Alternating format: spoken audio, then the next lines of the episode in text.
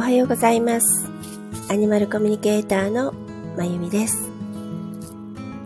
えー、もう9月になりましたね。なんか、夏が終わっていくのが、夏が大好きなので、ちょっと寂しいんですけども、今日もなんか、ね、やっぱりちょちょっと肌寒いっていうかもう朝の感じが、まあ夕方もそうだけど、変わってきましたね。なんかね、不思議なことがあったんですよ。それで、あ不思議なことってわけじゃないけど、そんな大げさなことではないんですけどね。あの、今日のこの番組の背景も、えー、っと、ハワイにの背景にしたんですけどね。あの、これは2018年だったかな？に、えー、っと、ハワイに、まあ、旅行とはちょっと違って、あの、現地の方に1ヶ月以上かな、あの、えっ、と、住んでいたことがあるんですね。ちょっと、あの、いろんな理由があって、あの、普通のお家にね、あの、一人、一人暮らしだったんですけど、まあ、まあ、簡単に言うとお留守番みたいな感じで、あの、うん、あの、住んでいたんですけども、その時と同じようなね、今朝、えー、っと、目が覚めて、私のお家のね、あの、カーテンの隙間から、まあ、もうかすかにだけど、こうちょっと光が、カーテンが開いていてね、あの、漏れていたんですけども、はい、ふえたちゃん。はい、お水飲んでください。聞こえるかしらね、皆さん。あの、ふえたそこお水あるよ。この子は、うちの風太くんはものすごく、もともと喋るんですよ。あの、声も大きいし、いろいろね、ああだこうだ言いますね。あの、特に、あの、うんうん、そうだね。文句とか、なんか言いたいことがあるとすごい、あの、大きな声で、うんうんうんって言ってくるんだけど、まあそんな、今ちょっとふたくの話、話、話っていうか声が入ったので、で、話は元に戻して、えー、っと、そうそう、そのカーテンの隙間からね、ふわっと光が、こう、こう感じたんだけど、その時になぜかふとね、あの、ちょうど今話した、そのハワイはね、その後もその前も、毎年何回か行っているのでね、あの、でもその例えばホテルに泊まってる時のその感じではなくてあの私がその1ヶ月滞在していたあのお家のね寝室の窓から毎朝あの見ていたこう光が昇っあの太陽がね昇ってきた時にこう夜が明けていく時にパーッと見ていたあの光を感じたんですよ。で、あー、なんかすごい懐かしいし、なんかまるで、うん、そこにいるような気分になったんですけども、で、あの実際起きてね、カーテンを開けると、まあ今日、えっと、こちら、えっと、東京地方は曇りなんですけども、あの、太陽は出ていないし、その、私が感じた、あの、太陽の雰囲気とは全くそれは違う感じだったんですよ。で、まあその後、起きてちょっといろいろね、あの、準備とか猫のお世話とかね、いろんなことをやって、で、じゃあスタンド FM また今日も始めようと思って、あの、スマホをセッティングしていて見ていた時に、あの、私は画面を見ているので窓は見ていないんですね。で、あの、私が今座っているところの右側に窓があるんですけども、あの、もちろんあの窓があるので明かりとかそういうのは感じるけどあの何て言うかな今日は曇りなので日が差してくるってこともないんですねだけどその時にまたあのさ朝見たあ朝見たっていうか朝感じた太陽のまるであれ？またなんかハワイのあの太陽の感じがするって思って。え、なんか本当にその時まるでここがハワイのような感じがするんですよね。なのでふっとやっぱり右を見てあの窓の外を見たらああやっぱり曇りだしでなんか違う？この感じではない。だけどしばらくこうまたその、ね、実際の空を見るんじゃなくてまたスマホを見ているとああ、なんか、まるで本当にあそこに、のお部屋にいるような、で、ハワイのオアフ島の空気を感じるんですよ。いるような。あれ、この錯覚なんだろうって思いながら、まあ、ちょっと今もう薄れてきたんだけど、うん、不思議な感じがあったので、それで、えっ、と、背景を、あのー、ハワイに、その、ハワイの、しかもその時、私が2028年いた時の、2028年旅行とかでも行ってるんだけど、あの、それではなくて、本当にちょっと長期滞在していた時の写真を上げてみました。なんかワープするっていうかね、まあそんな感じなのかな。あの、もともと私自身そういうことをいっぱい感じることはあるんですね。ああ、これ、なんかアフリカの時の感じがするとか、割とそれは風を感じて感じることが多いんですよ。ああ、この空気感、風の感じってアフリカに似てるとか、あと、あの、子供の頃の、なんか、あの、なんとかな、お昼寝の感じに似てるとか、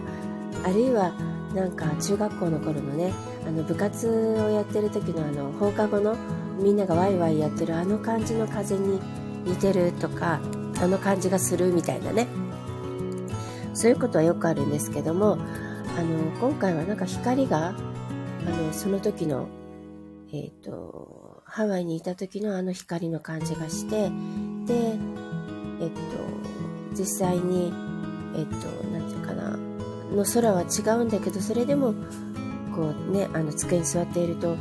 まるでハワイの、あの時の、あの、なんていうかなうん、あのハワイの朝の場所にいるような感じが取れないんですね。きっとこれまあねいろいろパラレルってあるっていうじゃないですか。でちょっと片足そっちにいるのかもしくは未来のパラレルを見ていてまたそういう機会があるのかね。あのそこをちょっと垣間見ていたのかそこがダブっていたって言ったらおかしいけどね。あのそういうのかなと思いながらとてもとても心地いい感じでしたね。皆さんはそういうことってありますかね？あの言ってることがねあの説明がなかなかね口で説明しにくいから何言ってんのって感じかもしれないけどあのうん。まあもちろんねこれがうんどうどうだろうな。嫌なこと。嫌なことでもあるのかな。うんなんかあんまり私はない気がするけど嫌ななんかことを感じる時はまたちょっと違う気がするのであのこうやってあの時のあれだなとか感じた時は割といい気分が多いしあの今日はとってもなんか今もだからそのジーンとそのいい気分がこうじわじわって残っていてちょっとなんかね、微笑んでしまうって感じなんですよ。まあそんなお話から始まりましたけども、えー、っとね、今日ね、何の話しようかなと思って、なんか、いつもね、あの、起きた時に、あ、あの、それこそ直感で、あ、これかなっていう感じで話をしてるんですけど、なんか、うん、あまりパッと浮かばなかったので、まあ、動機によるっていうタイトルつけたんですけども、あの、うん、直感と、まあ、関係あるんだけどねあの何のことかっていうとあのこれちょっと先生術の話になって分かりづらいかもしれないんだけどあの私もねすごくそれにあの得意なわけではないんだけどあの先生術のマドモアゼル愛さん愛先生っていう方の、えー、とセミナーを受けたこともあるしあのよくあの動画とかも見てるんですね。でプラスあの私のお友達ポーランドのお友達あのねゆかりんかさんっていうんだけどねあの星読みのあの先生をしてるんですね。あの公式 LINE でねえっ、ー、とあのアネモネのえっと、公式 LINE、アネモネっていう雑誌があって、こあそこの公式 LINE で、えっと、先生術の講師をしてる、あの、ポーランドのお友達がいて、彼女に、とよくね、あの、電話で話したり、LINE で話したりするときに、あの、相談するんだけど、その時に教えてもらったことなんですけど、私っていうのは、えっと、水亀座なんですね、太陽が。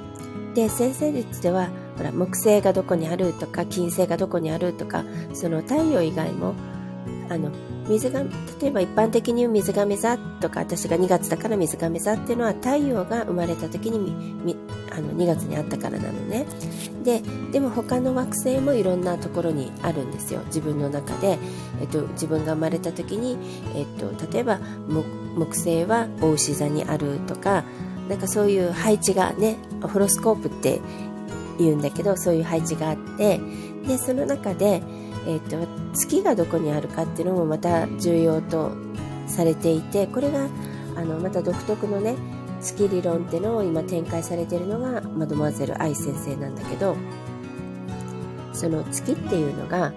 えっ、と、私は、えっ、と、同じ水亀座にあるんですよ。なので、いわゆるあの、月であの隠れていた、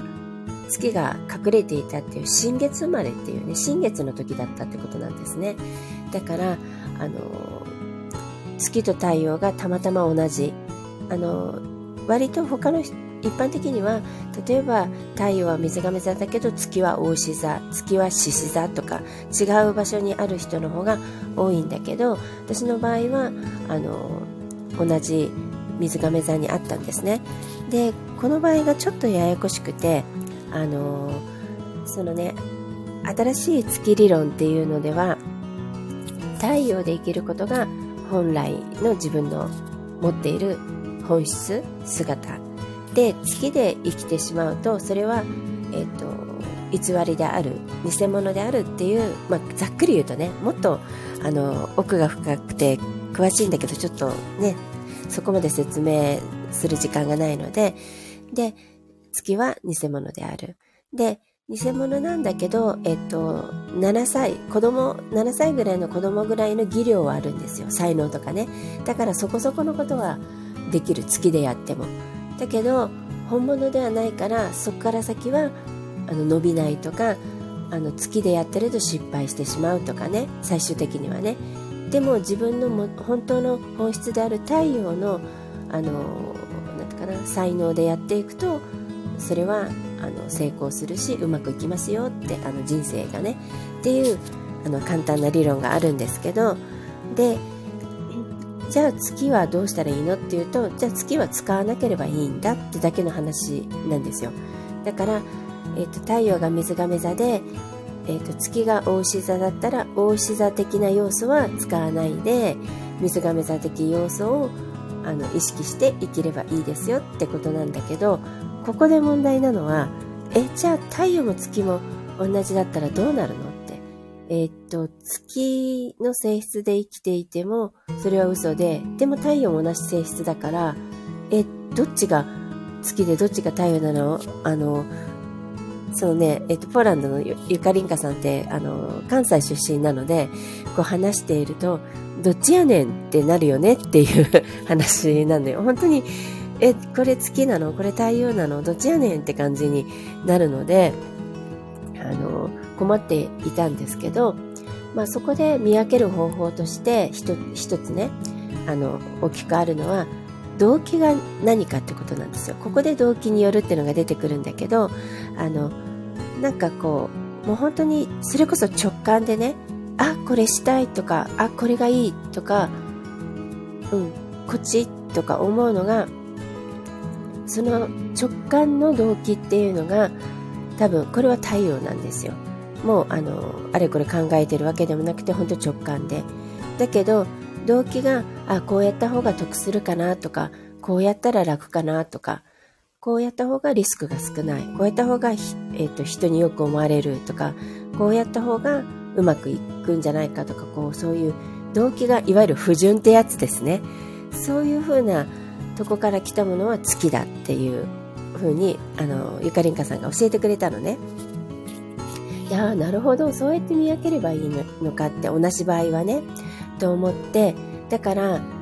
あの、普段でもね、私、ここでもよく言ってるんだけど、直感に従って何かを選択するときは頭で考えるんではなくて最初にパッと浮かんだ自分の直感あこっちだとかこれって思った方に進むことがベスベストというかもそれが正しいあの直感が一番あの合っているし自分のあの内側は自分のことを全部知っているって言うんですけどその内側から来ているものでもあるからね直感っていうのはね。だから、まあ、内側と宇宙は一緒っていうあの前提でなんですけどねつながっているってことで。なのであの直感に従うことがもともといいんだけど特にさらに私みたいに、えーと、月と太陽が同じ人はもう直感で生きるしかないってことになっちゃうんですよ。だから直感でどうあのこっちがいいって思った思ったものを選ばなきゃいけないし動機が本当にやりたいと思ったり行きたいと思ったりしたものはやった方がいいけどなんかいろいろやんなきゃいけないとかやった方がいいんだよねとかこの方がうまくいくんだよねとかね。まあ宣伝とかもそうだよね。あなんか乗り気じゃないんだけどこういう風になやり方でこうしといた方がきっと例えば再生回数上がるよねとかね。きっとそういうやり方がもともと得意ではないんだけどだけどやっぱりねあの人間だからやっぱそういう風なことで特に大人はね子供はないと思うんですよ。だから子供のようにやってればいいんだけど大人はやっぱりそういう大人の事情っていうのもあったりしていろいろこう考えてなんていうの本心に従わないでやってることって多いと思うんだけどそれは私の場合は月になっちゃうから NG っていうことが最近分かったのであのー、あ、おはようございます。ひろみかさん、ありがとうございます。あのー、なんていうのかな。ますます直感を使って生きていかなくてはね、いけないのかなっていうふうに改めて感じているんですよ。そうなんです。まあね、あの、もちろん普通ね、他の人も直感を使って生きていくのがもうベースっていうか当たり前なんだけど、あのね他の今ね月星座っていう話をちょっとしていてあの、ね、知らない方私も昔知らなかったのでねあの知らない方はなんかマドモアゼル愛先生が月理論っていう新しい理論をあの展開されてるのでそれはなんかあのどっかでググってもらったら出てくると思うのであのその月の星座が私は水亀座で、えっと、太陽も水亀座で同じ場合はどうするのっていう話の時の基本ね月理論では月を使わない方がいい太陽でやった方がいいっていうあの簡単なあのざっくり言うとそういう話があってでも月と太陽が一緒の人はどうするのっていう時にえっといわゆる動機？動機が不純か純粋かっていうので見極めるって話を今してたんですね。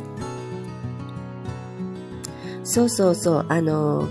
あのね、直感ってもう0.2秒、0.3秒って言われてるんですよ。あの、だから、それ以上経つと思考が働くって言われています。だから、パッと浮かんだもの以外はもう直感じゃない可能性が高いっていうかね。だから本当に、ふっと浮かぶこととか、ひらめくこととか、あって思うことってあるじゃない？あれは全部直感だから、もう、それで行くしかないってことなんですよ。だから、あの、アニマルコミュニケーションもそうなんですよ。よくね、あの、生徒さんたちにもお話しするんだけど、例えばパッと動物とつながった時に、例えば黄色いなんかものがふわっと見えたって、あの、イメージとしてね、見えたって。でもその後に、黄色ってなんだろう？でも、ボールかな？なんとかかなって、もう、パッと見えた時は直感なんですよ。0.2秒。ね。でも、あボールかな？何だろう？でもここはもう思考が働き出してるんですね。だから最初にパッと浮かんだものを大事にしてください。そしてそれを、えーと、とりあえずあの受け取る？それが何であろうと分からなくてもね。っていうふうにあのお伝えしてるんだけど本当にね直感っていうのはあの一瞬なのででもその直感に従って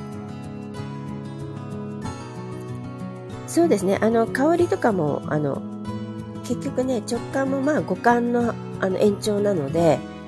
同じなんですよね。その脳、脳に、えっと、要は、えっと、要は脳が働き出すまでの間が0.2から0.3から先が思考が働き出すっていうことなのでね。まあだから香りもそうじゃない？えっと0.2秒過ぎたら香りも頭で考えたら違う匂いにだって変化ですることだってできるかもしれないんだよね。逆から言うとね。だからそういうのもあるから、とにかくね、あの短い一瞬だってあの思ってください。で、ね、あの感覚的にもわかるじゃないですか。あのふっと思うこととか、あっと思うこととか、そういうのが、まあ、直感っていうのはなんとなくわかるでしょ？自分の感覚で。で、それって本当に一瞬じゃないですか？短いっていうかね。ずっと、わー、まあもちろんね、何かのメッセージが降りてくるっていうのは、それが繋がっている状態っていうのはあるんだけどね。あの、持続することはできるけど、でも、あの、日常生活においては、あの、なんていうかな、パッと浮かんだものが直感なので、かさっきの、えー、っと、最初にね、冒頭で話した私が、なぜか、えー、っと、数年前にあのハワイで暮らしていた時の限定なのね。あの、旅行でハワイに行っている時ではなくて、その数年前に暮らしていた時の、えっと、お部屋の、えっと、寝室のあのお家の部屋の窓から光あの朝日が昇って光が入ってくる時の太陽の光その時のえっとなんとかな。まなんとかな。家の空気感とかあの街の空気感とかね。そういうものと全く同じものを朝感じてで空を見るとあ違うなって曇ってるしここは日本だしって。だけどまたその空じゃないとこに目を向けるとその空気感がずっとしばらく持続していたのね。またその太陽を本当にでしかもままさに太陽が出てるようになんか眩しく感じるんですよ。だからあれおかしいなと思ってに窓を見ると曇りだから太陽も出ていないのに太陽が出ているようにふわーっとこう明るくわーっと光を感じるっていう現象が今朝あったんですけどこれもね多分直感に近いんだけどそれはあのアニマルコミュニケーションでも私はこうねあの普段からこうちょやっているので直感を伸ばすっていうかその0.2秒だけじゃなくて要は直感ってシーター波なんですよね。シーター波の時にあの受け取ることが多いのでそのシーター波状態をこう伸ばすっていうのはあのちょっともうあのずっとこれをあのなんていうかアニマルコミュニケーションをやっているので自然とできるんですよ。慣れているので。なのであのそのままあのそこにとどまってずっとその直感でつながってきたインスピレーションをずっと感じていることをしばらくねやっていたんですけど。まあでも基本はえっと本当に一瞬っていうかパッと来た時だけがだけがっていうかそれが直感っていう目印なのでね。あのであの直感にまああの話がごちゃごちゃして分かんなくなっちゃってるけど、えー、っと私の場合は月星座とあの太陽星座がたまたま同じ水亀座新月生まれなのでえー、っとその場合はえっとどっちが月でどどっちが月の私今出てる私のこの何？感覚は月のエネルギーを使ってるのかな？月の水亀座の？それとも太陽の本来の自分である、えっと、太陽の水亀座を使ってるのかな？ってのを見分ける方法としてあの動機？動機が不純か動機が純粋であるか。それによって見分ければ月か月でやってるのか太陽でやってるのか分かるよってあのお友達の月読みのね、あ月読みというか星読みの先生術師のあのお友達が教えてくれたので、ああ、そっかそっか、じゃあ動機を、あの、純粋な動機ね、あ、これしたい、これやりたいってやればいいんだなって。で、それは直感だよねっていう、まあ話なんですね。だからまあ結局はね、あの、もう私なんかは特に徹底的に直感を使って、あの、選択して選んで生きていくしか、あの、ないぐらい直感を使わないとうまくいかないっていう、なんかその、生まれた配置になってるんですよね。効果不効果ね。まあだ、まあ、アニマルコミュニケーターだからね、あの、それはいいことなんだけど、まあ、あの、本当に直感直感っていう、あの、運命なんだなって改めて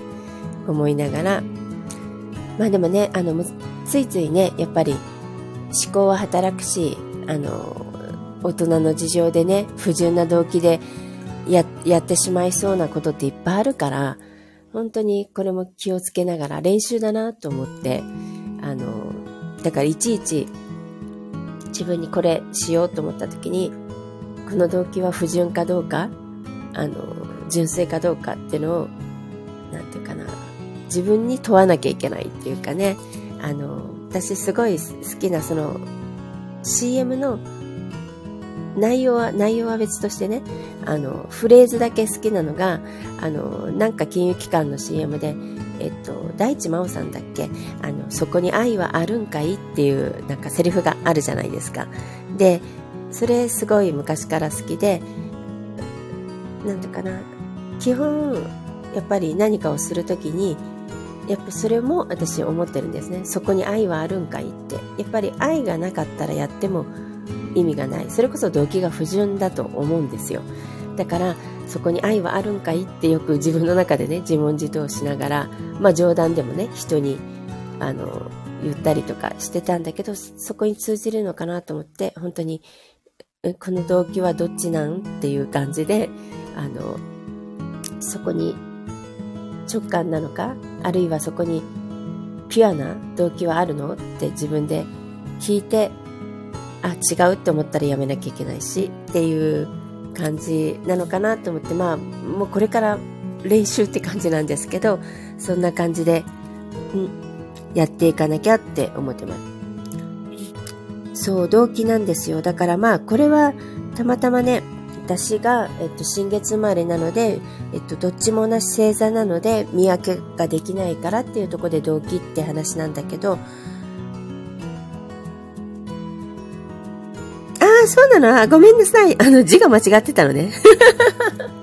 まあでも、こういうのって、あの、こじつけだけど、あの、ほら、必然っていうか、あの、宇宙はうまくいっているっていうかさ、あの、間違いはないんだよね。あの、動機ってドキドキだけど、直感って多分ドキドキもするんだよね。あの、ワクワクドキドキっていうのあの、ちょっと、あの、その心配っていう意味のドキドキじゃなくて、ちょっとワクワク、ワクワクするときもちょっとドキドキってするじゃない？その感じ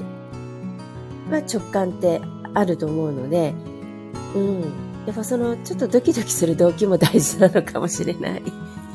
ワクワクするかっていう風に言い換えてもいいんだけどね。っていうことにしておきましょう。うん。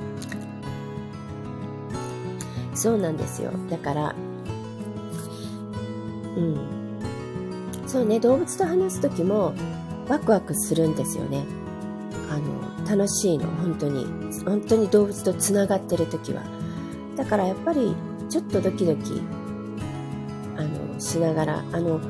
なんていうかな、ワクワク、本当にワクワクするときって、特に未知のこと、新しいことってドキドキも一緒に入るじゃない？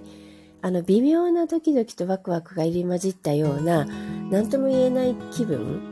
っていうのはすごくだからこれがすごい大事なのかなって本当のいわゆる動機がピュアってことのような気がするのでで動物と喋ってる時も似てるかな。ちょっとあの、うん、特にはじ喋る前っていうかこれから話そうっていう時はワクワクとドキドキがあのねやっぱり初めましてが多いしあの今日はどんな話が出てくるのかなとかどういう子かなとかどういう風になるのかなっていうドキドキも入ってるからねなんかそういう意味ではあのワクワクドキドキっていうのはセットっていうかいいのかもしれないなって思います。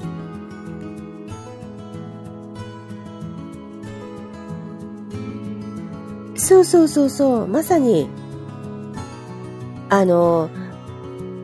あのね、実はアニマルコミュニケーションの中で、あの、あるんですよ。あの、言い方は、言葉はいろいろなんだけど、私はボディスキャンっていう言い方をして、まあ、これもやり方は独自の方法なんだけど、えっと、ボディを見ていくって、ボディとお話をして、あの、どこか体調に、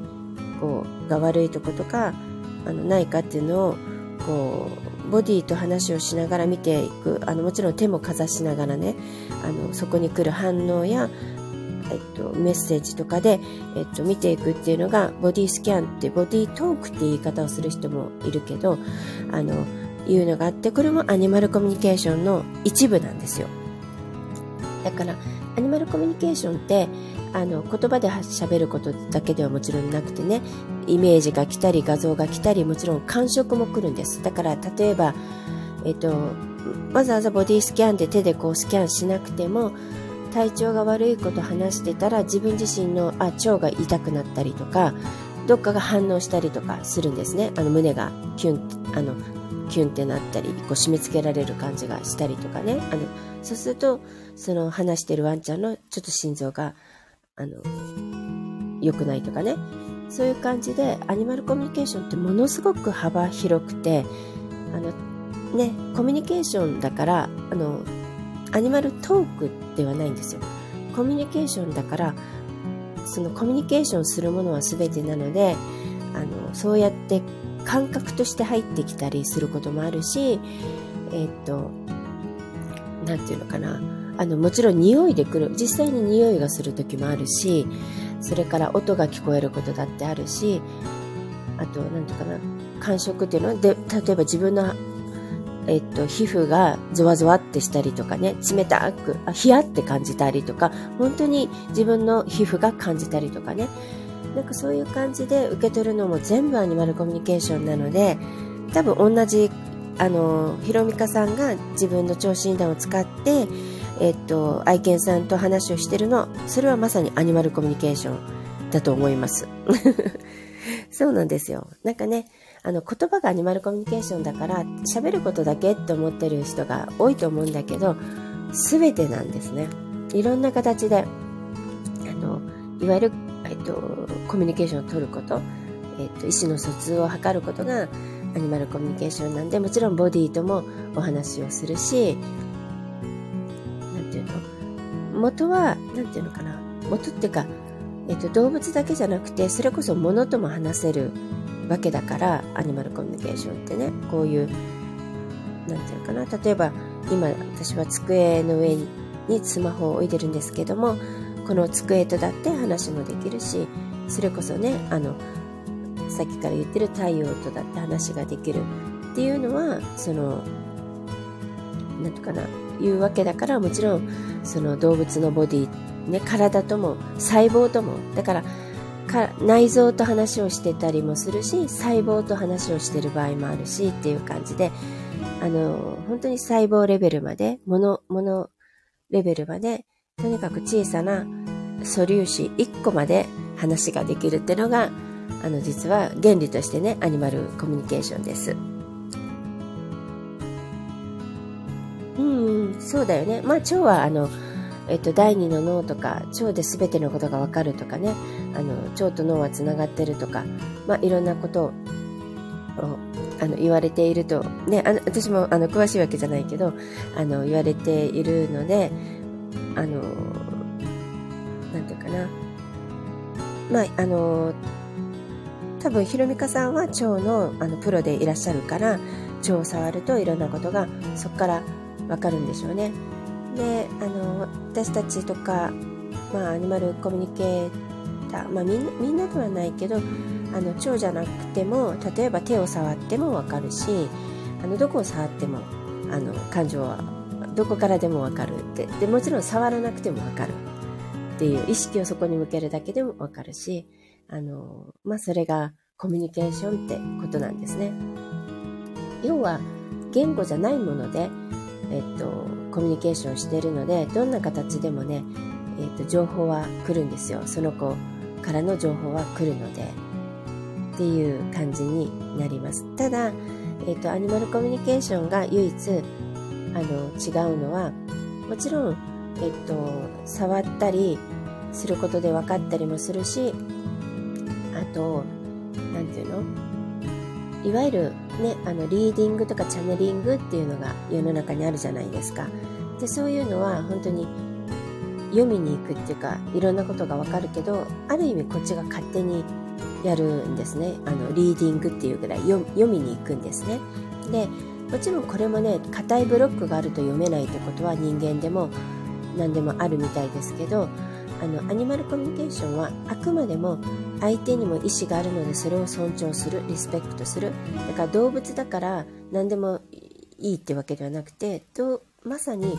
動物にだってちゃんと私たちと同じように意思があるのでそこをリスペクトするってとこから始まっているのでアニマルコミそのリスペクトする上で動物たちの声を聞きましょうっていうのがアニマルコミュニケーションの原点なのでなのでアニマルコミュニケーションの場合は勝手に読まないので、えっと、動物たちが送ってくれるものを受け取る。だから送ってくれないものはあの受け取れないっていうあの一応システムになってるんですよね。あのそこを尊重するっていうのかな。もちろん無理やり読もうと思えば読めたりもするけどそのやり方は使わないっていうのかな。来るものを受け取るっていう。だから動物がこれ話したくないとかこれ情報はあげないよって思ったものは来ない受け取れないっていうのがそこがちょっとね原則として他のリーディングとかチャンネリングと違うところはだけがあの違うんだけどでもありとあらゆるものからの情報を得てあの、うん、読み取れるっていう広い意味では同じなのでねっていう感じです。そうなのそうなの。あのリスペクトがとても大事なんですよ。それがなくなるとただのリーディングとか裏あのリーディングとかね占いが悪いって言ってんじゃなくてアニマルコミュニケーションがわざわざそういうものとは別にある意味がなくなってしまうんですね。だから例えば占い師の方で動物がこう言ってるよってわかるっていう方もいらっしゃるしあのそうやってあの占いとかリーディングのね、あのきあの専門は人間のリーディングとか占いなんだけどついでに、えっと、動物のことももちろんわかるだろうからねあの、えっと、聞いてあのこういうふうに言ってるよって伝えお伝えしてる方もいらっしゃるけどそれは私の中ではアニマルコミュニケーションじゃないんですね。やっぱりアニマルコミュニケーションっていうのは始まりっていうか特に私自身が大事にしているのは動物たちにも気持ちもあれば意志もあるのであのこの子たちは何も分かっていないから何してもいいとかじゃなくて、えっと、同じ地球に生きるあの本当に共生っていうものをしようっていう意識がね人間にあるならばこの子たちの気持ちも言い分も聞かないと共生なんてねそのできないし名ばかりになるじゃないかなって思うのでだからこそ一緒に地球で暮らす他の生き物たちの声を聞こうよってとこから始まっているので私は特にねアフリカにいたからねあの同じ仲間だっていうのがもう体感としてあの感じたのでこの仲間の声を無視してあの平和だとか地球を良くしようとか環境をって言ったってそんなのできるわけないなって思ったんですよ本当に。だからだからこそこの子たちの声を聞いていこうって思うのでそれはもうあの植物だってね鉱物だって全部そうなんですよ。地球にいる人間だけじゃないじゃない。地球を一で一緒に共存している全ての命たちのあの言い分を聞かなきゃねって思うのでやっているのでやっぱ勝手に彼らをリスペクトしなくて彼らの気持ちを無視して勝手にやってしまえばそれはもう何の意味もなくなるので私はそこがアニマルコミュニケーションではないっていう線引きになってるのね私の中では。だからそこを大切にしてるのであの、うん、とにかく動物は本当に話したくないことを話してくれない嫌って言われることもあるし教えないってはっきり言われることもあるしでそれは動物はだってちゃんとあの気持ちもあるだけじゃなくて考えてることもあるんですよ。タイミングであったりね。あの特に、えっと、飼い主さんがいるねパートナーアニマルだと飼い主さんのことを考えていたり飼い主さんのタイミング今言ってもあの届かないだろうとかそういうことも考えているしあと飼い主さんがね言ってほしくないなと思っていることも分かっているからそしたら言わなかったりもするんですね。だからそういうことは本当にちゃんと尊重してあげないと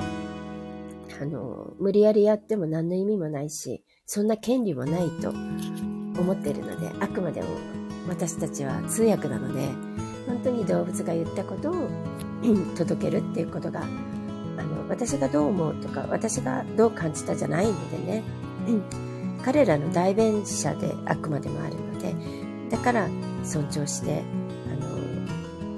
うん。で、一語一句、あの、変換することなくね、あの、伝えていくことがとっても大事かなって、なんか話が動機から直感から、まあ、いろんなとこに行っちゃいましたけども、そんな、あの感じです。そうですね。まあでも、とても大事なことだからね、本当リスペクトって大事ですよ。あの、で、ありますからね、本当に。ごめんなさい。いつも途中で喉が、朝一ってね、まだ声帯が開いてないので、聞き苦しくてごめんなさい。ね、じゃあ、えっと、ここで、えっと、もう今日は朝からハワイだったので、もうこのマナカード、まあ、ここのとこずっとね、ハワイのマナカードしか引いてないですけど、あの、もうここはこれしかないと思っているので、今日はハワイのマナカードを最後にまた引いて、皆さんとお別れしたいと思います。今日のカードを、えっ、ー、とね、22番のペレっていうカードが出ました。いわゆる、あの、ハワイ島の火山のね、あの、神様って言われているペレです。で、あの、いわゆる、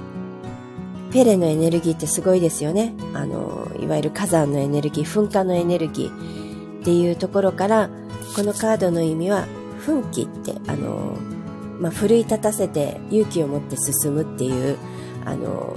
奮起するっていう意味のカードなので、まあね、9月だし、もう世の中も激変してるし、新しいね、あの、学生さんだったらまた新学期始まってるし、新たな気持ちで新たな、また一歩っていうか、奮起して、あの、自分のやりたいことに向かって、あの、進んでいったらいいのかなっていう気がします。あの、さっきの、あの、動機につながるんだけど、私、水亀座のね、これは太陽の水亀座なんだけど、今年後半のね、残りの、えっと、どうやったらうまく、水瓶座が、あの、うまく、運気に乗れるっていう、あの、ワン、ワンポイントっていうのかな？それが、えっと、水瓶座の場合は、えっと、人生を本気で楽しむっていうキーワードなんですよ。で、なので、まあ、これを徹底しようってずっと思ってるんだけど、まさに、えっと、うん、その動機が不純だと人生を本気で楽しめないと思うのね。だから、本当に純粋な動機から、そして、あの、本気で人生を楽しむ。だから、なんていうかな、動機が不純な時って結構したくないこととか、あの、しなくていいこと、本来はね、こともいっぱい含まれてると思うので、人生を本気で楽しむためには本当に不純な動機のことをやっていたら多分アウトなので、まさにもう本当に なんか、あの、遊び、なかなか難しいんだけどね、本気で、本気でっていうのはね、人生を楽しむっていうのはそれなりにね、あの、皆さんもそうだろうし、やってきてるけど、本気でっていうのがテーマなので、まあ、どこまでできるか。でも、とことん、や、動機が不純なことややりたくないことはやらないぞって決めてます。そんな感じで行ってみたいと思います。ああ、動物もね。うーん、お腹も隠してくれるんだね。だってお腹も、お腹もだってさ、だってさって言い方おかしいけどごめんね。えっ、と、腸だって一つの生き物だから、そこに感、腸自体にも感情も意志もあるし、それが肺だってそうだし、心臓だってみんな一つ一つの意志なので、そその子全体でもあるけども、あの、そこにもちゃんとね、意志があるからね、嫌なものは嫌って、腸だって思うと思いますよ。だから深追いしないっていうのは本当に大事なことですよね。うんうん、そうだと思います。あの、すべてタイミングだからね、必要な時にはちゃんとわかるし、必要な時には話してくれるしってそういうことだと思うのでねあのひろみかさんいろいろといつもありがとうございますでは今日は、えーと、こんなところで なんか何のこっちゃっていう話になっちゃいましたけども、えーと、いつもお聞きいただきありがとうございます、えー、アニマルコミュニケーターのまゆみでした、えー、皆さんもあの良い週末をお過ごしくださいまた来週お会いしましょうはいあの、ありがとうございます。あの、他にも聞いてくださってる方々、いつもありがとうございます。では、良い週末を。